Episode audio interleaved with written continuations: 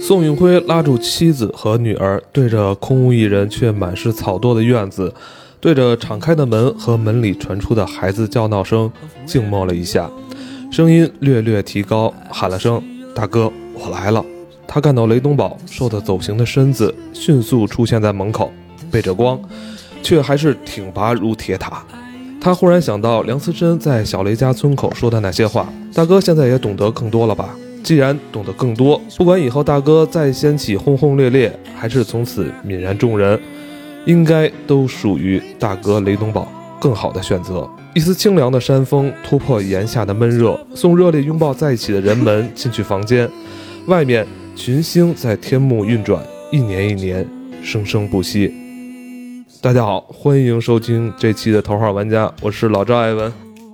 大家好，我是海燕。对不起啊，我刚才笑场 了。啊，怎么大了？家好，我是老罗罗东宝。不是，不是，我怎么了 就就第一次看艾文这么认真的读书，你知道我吗？经常这么认真的读书，不是我但是其实是一个读书人，对，但你念出来，然后还对着麦克风，就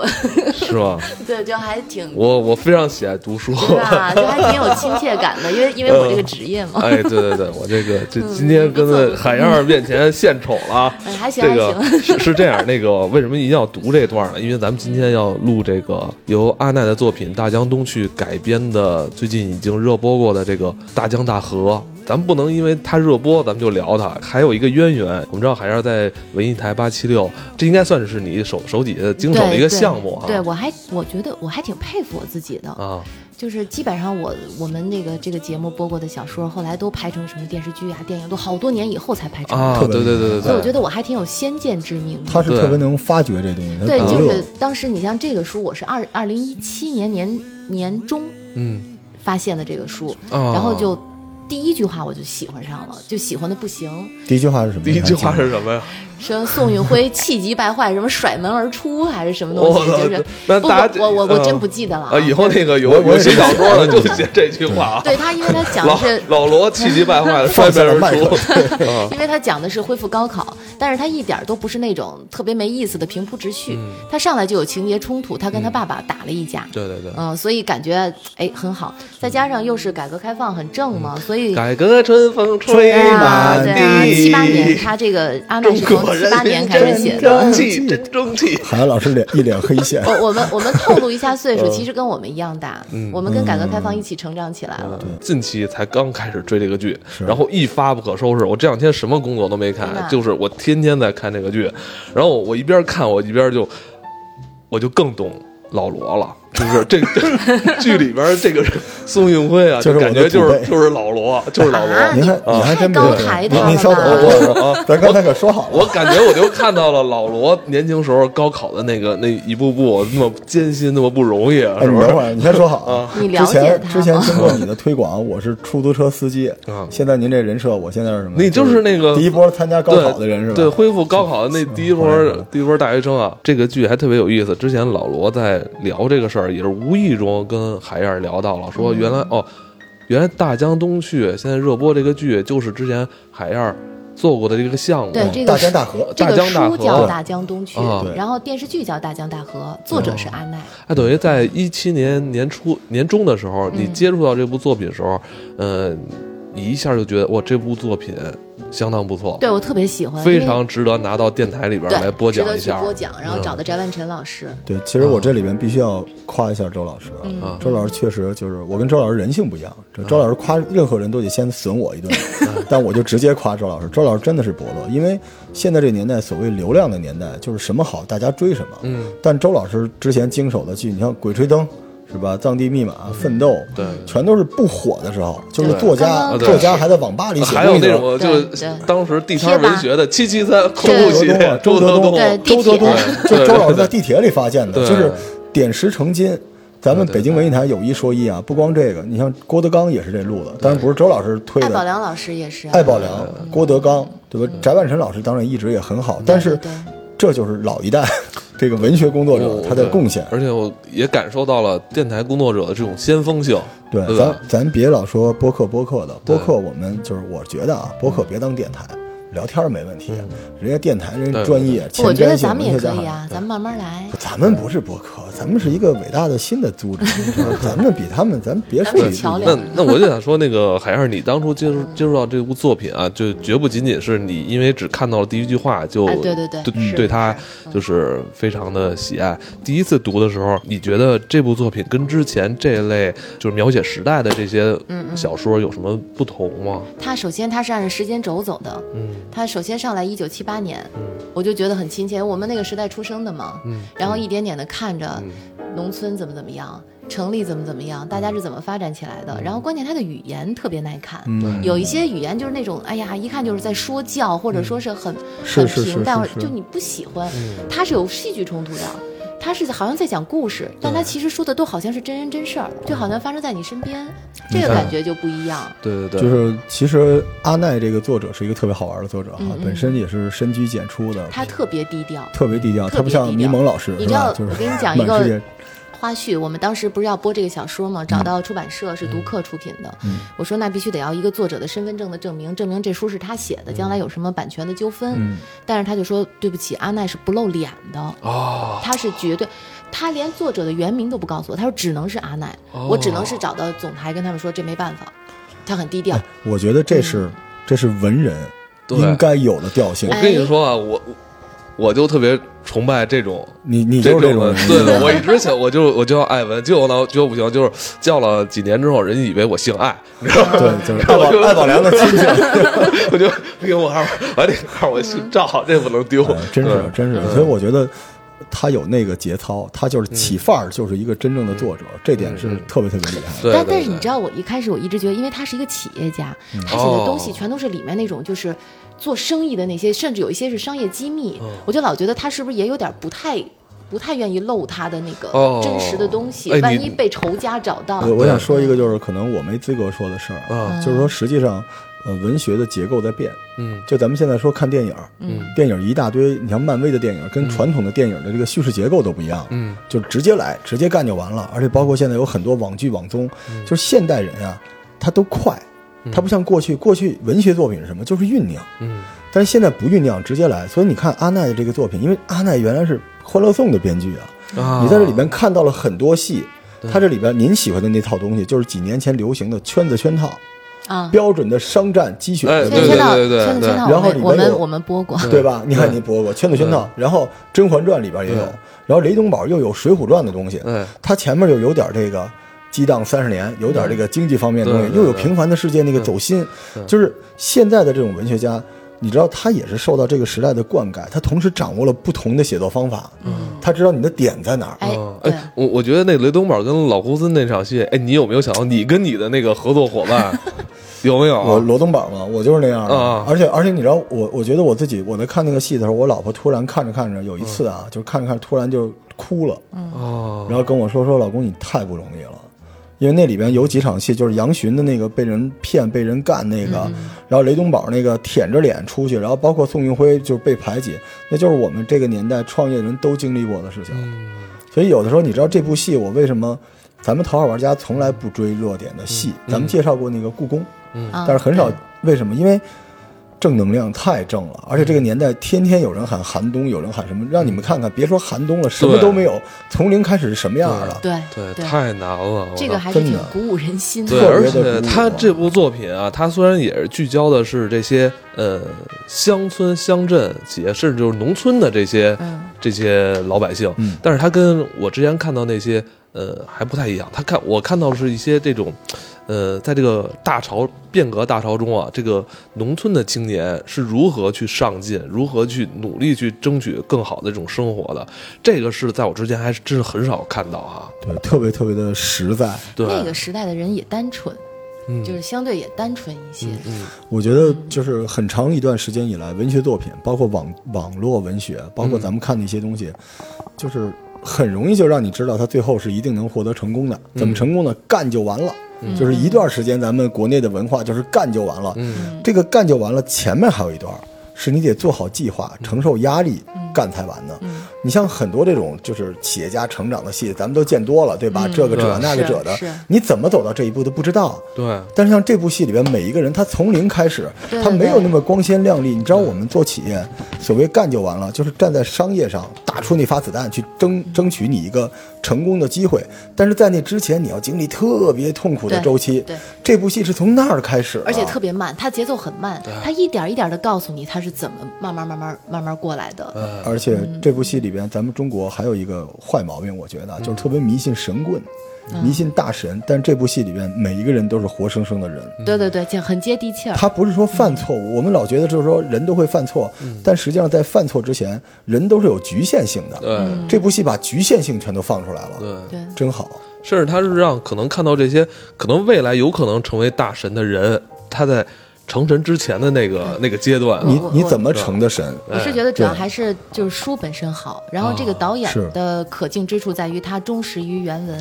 是是是，嗯，他呃他更亮的可能就是把那个当时时代的背景，什么道具呀、然后墙上贴哎大字对报啊，对就对这些对东对西，他展现的还很真嗯实。哎，你包括什么穿衣服，说王凯瘦了好多，哎瘦嗯了真是十多斤，真是就为了体现当时人真是嗯就是就是这么瘦，一件衣服必须得就弄成弄成起毛球才能当道具穿上，真就是还挺真是敬业的。因为之前吧，我工作关系就是王凯给我们某个之前的一些影视项目做过一些哦代言之类，因为我是拍过他的一些 VCR 嘛。嗯呃，这次我在看剧里他这个状态，他不仅仅是瘦了，我感觉好像整个人小了一号。就你瘦人，你要再想去我减明白肥减明白，因为我看到有一场戏啊，他就是露了，有点露到这个，就是咱们啊对这个明这白叫什明白，么肋骨都出来了，肋骨就就是肩胛骨。你感觉我操，就是那场戏他露的那骨头，就感觉是身上连肌肉都没有的那种状说态，他就这看次特减别肥瘦，差点没死 了。是吧？他这个他不是瘦，他已经柴了。柴对了，他要，他就为柴了了嗯凸显这个角色，因为他是农村孩子，对对对吃不饱穿不所以暖，又是又是黑五类，对对嗯这个片子的王凯就是充满尊敬嘛，就还有他很多小细节，弄眼镜儿。哎，他有一个对老对老对老老老，对，你不老戴眼镜儿，你知道我对们都有一个那么对一下，对皱对一下对对那对个，因为他本身哦，因为他本人平时不戴眼镜儿的，对，所以他他这些细节真的是还是挺对你你知道吗，抓周老的师？我一直有一个理论，就是这个人啊，他不是说能做到还是不能做到，是他愿不愿意做到。对对哦就是每个人都有多面性。当王凯这种流量大明星为了这个戏能做到这个份儿上，那就认为你能看到他对这个戏的尊敬。对然后还包括杨烁，杨烁给我还是挺震惊的，啊因为、真是啊因为书里面的小包，就是书里面的这个雷东宝啊，嗯是一个我一直印象中他的样子就是一个农村的一个特别鲁莽的一个嗯人，到后来油头粉面，然后油头叫肥头大耳的一个嗯胖子，然后做事谁都不听，就是小雷家我说了算的那种角嗯色，没想到让杨烁来演，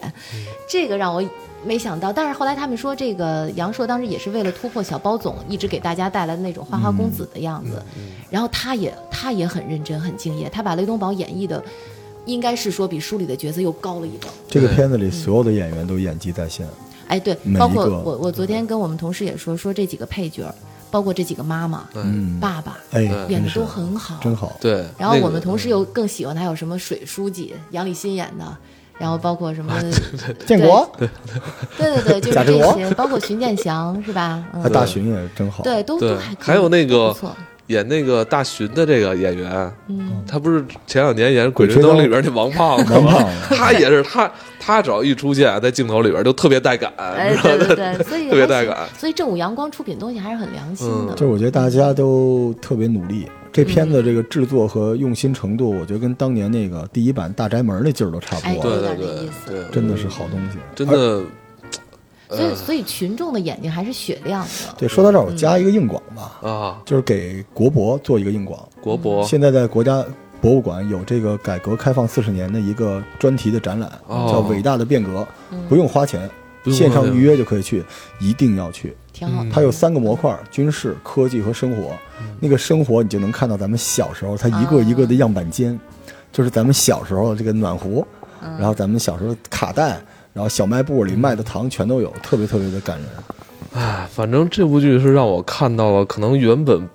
嗯，不是咱们这个生活环境的这一群对对对人，他们在这个，呃，七十年代末之后是如何走出这个大山，进入到这个市场经济里边的。对我觉得这个特别可贵，因为以前咱们一提到什么改革开放，是吧？咱都一聊都是聊咱们身边的这些事儿，但我感觉现在聚焦在他们这群人身上，嗯，哎，我觉得特别精彩宋永辉他，们真的这是时精代应该彩。是现在六零后们，呃，不是，他正好是五九年生人，就是他呃，差不多六零后， 60就是后们呀他们对这波人啊，就是对现在最大概厉50害岁左右顶顶端这一对波，人，就是这嗯这现就在是这帮黄金混得话语权相当好的这批对人，应该跟王石差不多的，就差不多，就差社不多会的脊梁这一波对人，对对对，嗯对所以特别振奋看这个片子，嗯然后又找了这些流量小生的话，所以年轻孩子也愿意看，嗯，嗯，所以真它是整个对就是囊括了群众的范围还是挺广的。这个片子就是不仅仅是聪明，简直是智慧，对，但是当时我播这小说的时候，听读客跟我说说正在挑演员，有可能要拍电视剧，哦后来说有可能选王凯演宋运辉，我当时想啊，不会吧，我就没法把他们俩联系在一起，还行，嗯，对，要按那个小说里的原型，我也看过那个小说，应该是郭德纲去演那个就是雷东宝合适，嗯不不是，矮胖子，这脏了管还是于谦儿。可以聊聊这个戏里这个演员嘛？这几个演员，可你以啊们你们都比较喜欢哪哪几个演员啊？来我聊一我聊，喜欢杨烁演的雷东宝，因为他让我眼睛一亮，嗯，嗯，喜欢这种因男为因人为是我很吧？不喜欢雷东宝。啊，我看书的时候，我很不喜欢，我哦最讨厌就那种大男子主义的男人了。哦嗯虽然他对宋运平特别的好，就是他可能只服宋运平哈，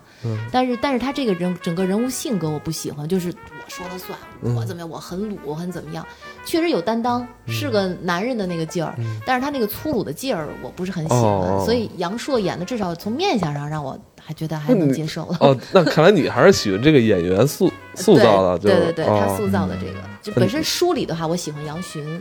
因为杨巡这个人物是绝对特别像周星驰的那个，就是特别小的一个小人物，不起眼儿的那种你小说的是孩《儿，喜剧之王》里的周星驰对吧？特别有点儿像。因为你想他个子很小，嗯小不灵丁儿，黑黑的，不起眼儿。然后孝敬他妈妈，因为妈妈一个人带大他们四个孩子，嗯，为了孝敬他们，他自己不读书了，十几岁就出来卖馒头，然后跑到东北去，为了给他对弟弟妹妹挣钱。嗯很不容易，但是他一点背景都没有，也没钱，什么都没有，嗯所有的人都排挤他，他完全就是靠他自己的那点儿小聪明，然后嘖油嘴滑舌或者怎么样的，嗯慢慢闯出一片天地来，挺不容易的。现在电视剧好像前半段好像对他的描写不太多，很。少，他是嗯后来他是重头戏，因为他哦后来甚至于看到了哇，超市这个不错，他他就是咱们看到的，他后来改革开放，超市怎么引进的？大型的购物商场怎么来的？嗯都是都是把杨巡当做一个符号，由他作为企业家把这些事儿都引到中国来了。你呢，对老啊？对，我我肯定喜欢宋运平啊，因为长得像像罗婶 儿，长得像罗婶儿，关键是童谣这个演员，我一直因为我我没什么印象，张是不默是？那个时代就是就嗯是就是那个事儿嘛，对，啊所以后来也没什么好印象，而且什么最近这几个片子童谣其实偷偷摸摸的霸屏了，嗯，啊你看江夜，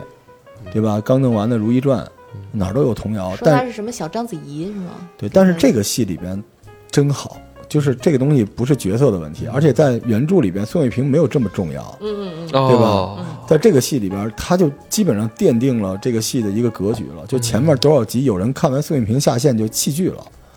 就我是也操，真的是真的那个要故去吗？对下线了。后来你看老赵也崩溃了嗯，，我我看书的时候也没想到他把宋运平给写死了，对这也是我没想到。但是后来知道啊，他原来后面还要引进几个人物出现，哦来让这些女人更加衬托出雷东宝到底是一个什么更加立体的一个角色的形象。返回来一看，嗯再次证明宋卫平真好。对，对，而哎，你有没有觉得他有没有可能有一种隐晦呢？就是宋运平是代表了过去那个时代的那个女性所有最光辉的那个符号，坚韧、善良对、忠诚，嗯对对然后努力、单单纯纯努力，嗯而且自立。对。牺牲，牺牲这是为对，家然庭后的牺牲。然后他的去世让整个就也是一个改革开放的一个，好像所有这些东西哦不，会你不会是暂时不需哦要明白了明白，我明白我有点我有明白点那个感觉，不愧是内心暗黑宇宙的这哦样一个明人，白明白明白明白明白他可没有能因为是一个社社会大潮的变革，好像对，因为因为后来改嗯革开放其实有很多暗流涌动的东西呢。不是，你就看他后来的那几个人，咱们咱们可以剧透啊。后来这几个人，你还你还没看到那块儿呢是吧？嗯但我觉得就是宋运平，他他某些某些身上那种点吧，让我看到了我母亲。对，我觉对得对她就是中旧国的那个时代，对中国传统是，就是中国那种女性身上的那种美，对她对都美好的品德，还有他那种包容吧，嗯有感妻觉当如宋运平，真是对真是太。，但是现在你太真棒你了你你，咱不敢这么说，找不着这样的了哈。啊，对，反正嗯再加上我觉得这个演员啊，嗯，因为我看他好像他八五年生人吧，他应该是他现在其实岁数不大，但是我看他几个细节啊，比如他在喂兔子，还有在那个农农家里边干活的这些细节，我感觉他真的是体验过这个生哎活。，对，我觉得体验过这他们应该生活都去农村体验嗯哎，过如果你说他像章子怡的话，其实章子怡类似的戏，《我的父亲母亲》啊，里也有面，对，嗯那是一个傻白甜，嗯，就是从这个农村的小女孩的角色里边，我觉得童瑶是超越了章子怡的。嗯对她有核，对你不会觉得她是一个逆来顺受的东西，她特别有主意。嗯就是她在很狭窄的空间里边展示出巨多的东西来，对，还是挺立体的，立体。对，嗯所以导演还是挺厉害的。对你说后还来是可以她最后雷东宝最后那个女的会让还让童瑶演吗？因为长得一样嘛。没有吧？我好像看那个演员表里面是好几个演员， 但是现在没定下来，你知道吗？就有可能。嗯，那估计得到第三季了。对，我们我们不剧透啊，反 正他老而赵哦嗯而而 然后你知道我我剧透一个就是后来就是这个宋云辉知道雷东宝找了这个女的以后，嗯雷东宝就说说因为她长得像像宋云平，对宋云辉当时就怒了，爆炸了。说谁敢跟我姐姐比？你敢拿你是在侮辱我姐姐？对，就雷东宝后来啊，宋庆平死了之后找了一寡妇，嗯，这寡妇跟他关系不错，但是呢，就是我们就剧透啊，不听现在可以关啊，但是这寡妇不能生孩子，嗯，对吧？这不能生孩子是对于农村来说，雷东宝他还是一个农村里边的对那种观念体嘛，检发现就有些问题生啊不了。孩子而且其实雷东宝和这个女的并不是那种两情相对悦一对上来，相是互有一需些要相互需要，所以雷东宝就婚内出轨了。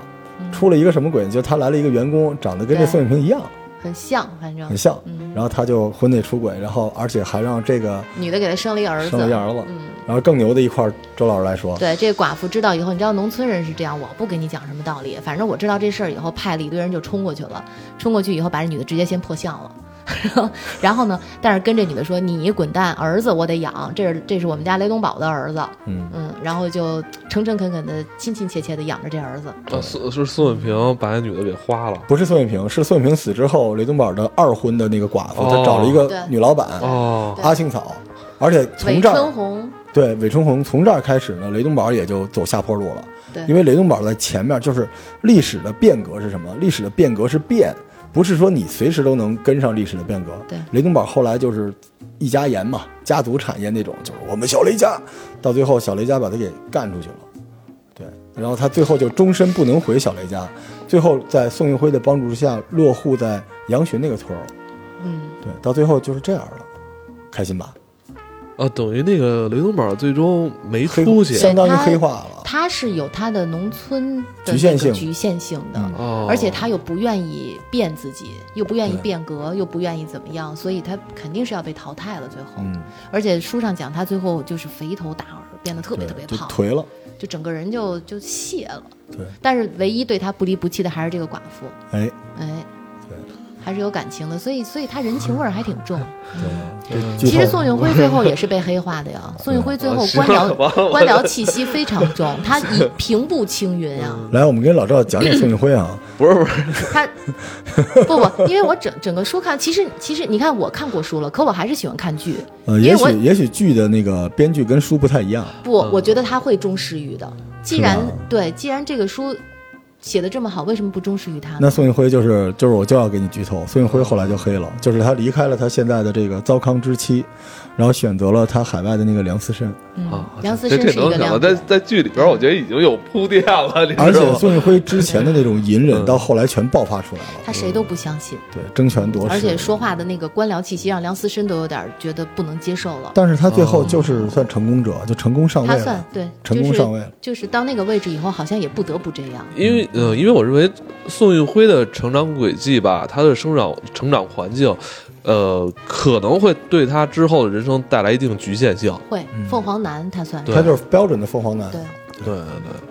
呃，但是我觉得这剧还有一点特别好，就是它跟咱们之前小时候看的那些时代剧不一样的点，就是，呃，我记得咱们小时候看很多剧吧，大量的对话，感觉就是在一场戏，嗯就是仨人在说，一直在说啊说说对说说说说。对。但这这个剧呢，就演的东西还是比较很多的，动作、微对表对对情，后来嗯起码我们知道，道这片子有外景，哎，很多这种片儿在屋对对里就对，是都这拍样了。的，对他还是下功夫了。而且我会注意到，就是一开始他们每个人在那个房子里边是一个什么装饰哈，完了，一你过完几集发现，哎呦，对好像有点装修就了。跟玩那个游戏似啊的，对对就对有了钱之后，对这个帘子呀、对窗帘对和对地板都变了。对，你再看他那个砖窑，一开始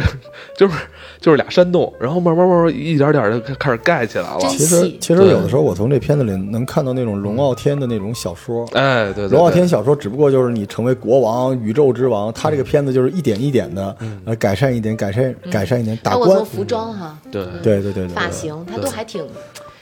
我我觉得，因为这个导演没准也是这个时代的吧。嗯对，它里边影射的东西挺多的，就你刚才说那我我个，包我括现包括宋运辉那个离婚，嗯，就是那个女的那么喜欢他，对程孝言是吧？嗯程开程开言，陈开颜，嗯陈开颜那么喜欢他对，就是那么，但是最后就不是一种人，不是这一类是人打击了对舔狗这件事情，啊天天跪舔宋运辉，但最后人生观不一样。你在看这部剧的时候，你会不会带入雷东宝这个角色啊？我觉得他有些有些他在大队里边的那种领导力的那种那种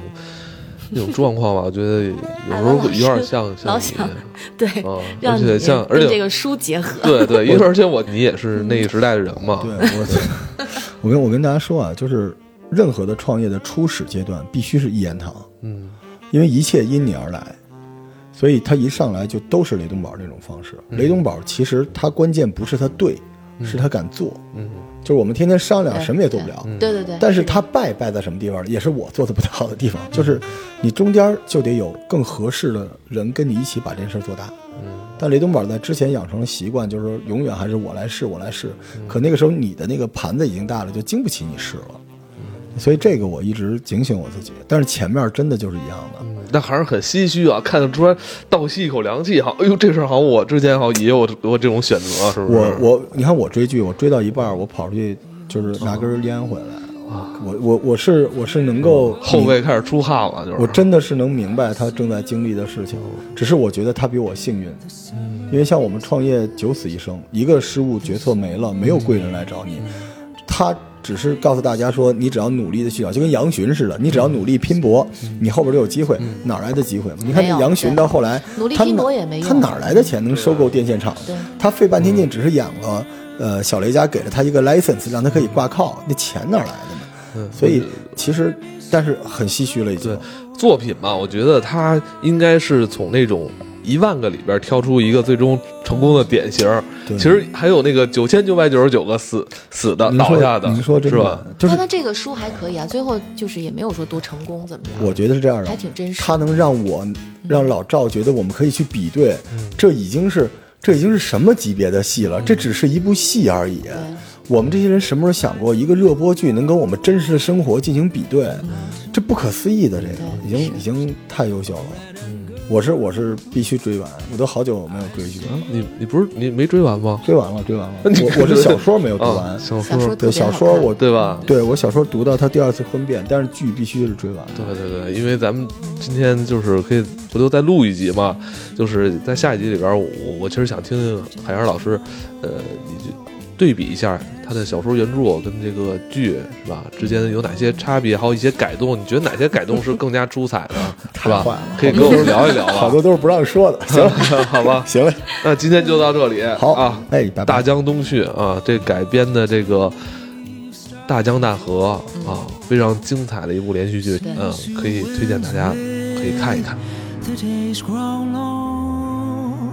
and soon I'll hear old winter's song. But I miss you most of all, my darling. When autumn leaves start to fall,